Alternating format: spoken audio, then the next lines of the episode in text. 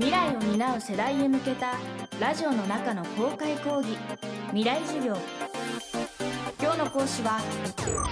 慶應義塾大学言語文化研究所教授の川原茂人です。今週は私の専門の音声学についてお話ししていきたいと思います。私たちはどのように舌や唇を動かして声を発しているのか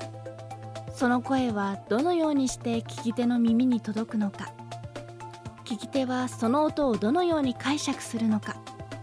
そのメカニズムを解き明かそうとする学問音声学。今週の講師川原茂人さんはその研究者としてポケモンやプリキュアのキャラクターメイドカフェのメイドさんたちの名前を音声学的に分析をするなどさまざまなアプローチで研究を続けています。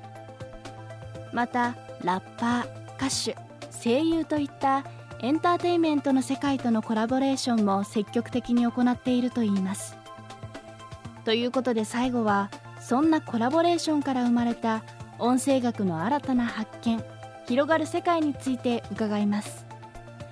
未来授業4時間目。テーマは音声学で人間の素晴らしさがわかる。一つはやっぱり見えないものが見えてくるっていうのはすごくあって私は例えばその日本語ラップの韻を研究してるんですけれども音声学の知識があるとあのここは実は韻を踏んでないように見えるんだけど音声学的な観点からはここにはしっかりとした韻が踏まれているっていうのことが見えてきたり最近あのラッパーのジブラさんと改めてお話ししたことがあるんですけどあの彼の代表曲の「Street Dreams」っていう曲があってそこの一番初めの韻がその字面だけを見るとちょっと弱そうに見えるんですよ。初めの2つの小説があのタクテと分けてで終わるんですね。でタクテと分けてであのラップの韻っていうのは母音を共通して持つものを合わせるっていうふうに言われててタクテと分けてだけ見ると前回お話しした無声化っていうのを考えるとタクテの「う」って消えちゃうんですよね。そうするとタクテの K と分けての K が韻を踏んでるんですよね。そうするとその前の母音も「あ」も一致してるので「あ」「K」「え」っていう3つでちゃんと韻を踏んでいるってことが見えてくるんですよね。一般的には日本語のラップっていうのは母音を合わせるっていうふうに言われてるんですけれどもやっぱりジブラさんとかそういうトップレベルのラッパーたちはあの子音もちゃんと考えて韻を踏んでるっていうのはあの音声学から見えてくる風景ではありますね。なんて言うんですかね音声学っていうのは根本的にはその声のを出す仕組みを理解する学問なのであいい例があれですね。あの山寺宏一さんですけどあの山寺宏一さんっていうのはいろいろな演じ分けがすごい人じゃないですか。で山寺宏一さんの演じ分けをちょっと分析させていただいてあの彼に披露したこともあるんですけど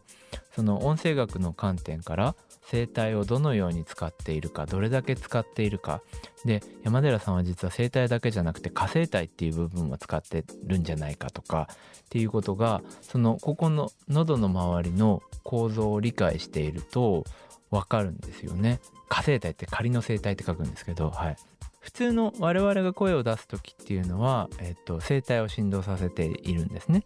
であの普通に喋る分にはあの声帯だけでいいんですけれども山寺さんが例えばあの銭形刑事の声を出す時っていうのはあのダミ声ですねあれにはあの声帯の上についてる下声帯っていう器官があってそこも振動させているんじゃないかそれでその普段は使わない器官を使って声を出すことで新たなその演じ分けのレパートリーを増やしてるんではないかと。そう我々のツールから見るととてつもなくすごいことをやっているということは分かったので完全に分かったとはいえあのやっぱり理想的には山寺さんは MRI に突っ込んでもうちょっと詳細なデータを取りたいっていうのは本当にあの大げさではなく思ってますね。最後は音声学を通じて川原さんが感じた言語というものの魅力について聞きましたあの音声学をやりながらいろいろな言語に触れているといろんな多様性を持った言語があって全て美しいんですよ。あとは日本ではその方言があんまり例えば地方の人たちが東京に出てくると方言を話すのやめてしまいますよね。日本というのはすごくその東京方言、まあ、いわゆる共通語というものが幅を利かせすぎていて言語の多様性っていうのがあまり大事にされてない社会だと思うんですけど私はそれはもったいないと思っていて日本語の中でもいろいろな話し方があってそれをお互いにあの受容できる社会になってほしいなっていうのは思ってますね。音声学をやればやるほど人間って素晴らしいなっていう結論にたどり着くんですね。例えば私たちが声を出すためにどうやって肺を動かしてどうやって肺を縮めてるかってすごく緻密なメカニズムがあるんですよ。その肺から流れてきた空気が声帯を震わせてで口の中がどう動いてっていうのはもう本当に驚きの連続なんですね。しかも、えー、っと知覚の観点から言うとその空気の振動っていうものを我々は心理的なメッセージに変換することができるんですよね。そのメカニズムももう緻密としか言いようがないものなので改めて人間は素晴らしい。それが音声学から見えてくるっていう。これが私の最後のメッセージかもしれません。未来授業今週の講師は音声学者で慶應義塾大学言語文化研究所教授の川原茂人さん。今日のテーマは音声学で人間の素晴らしさがわかるでした。川原さんのお話さらに詳しく知りたい方は朝日出版社から出ている新刊音声学者娘と言葉の不思議に飛び込むをぜひチェックしてみてください。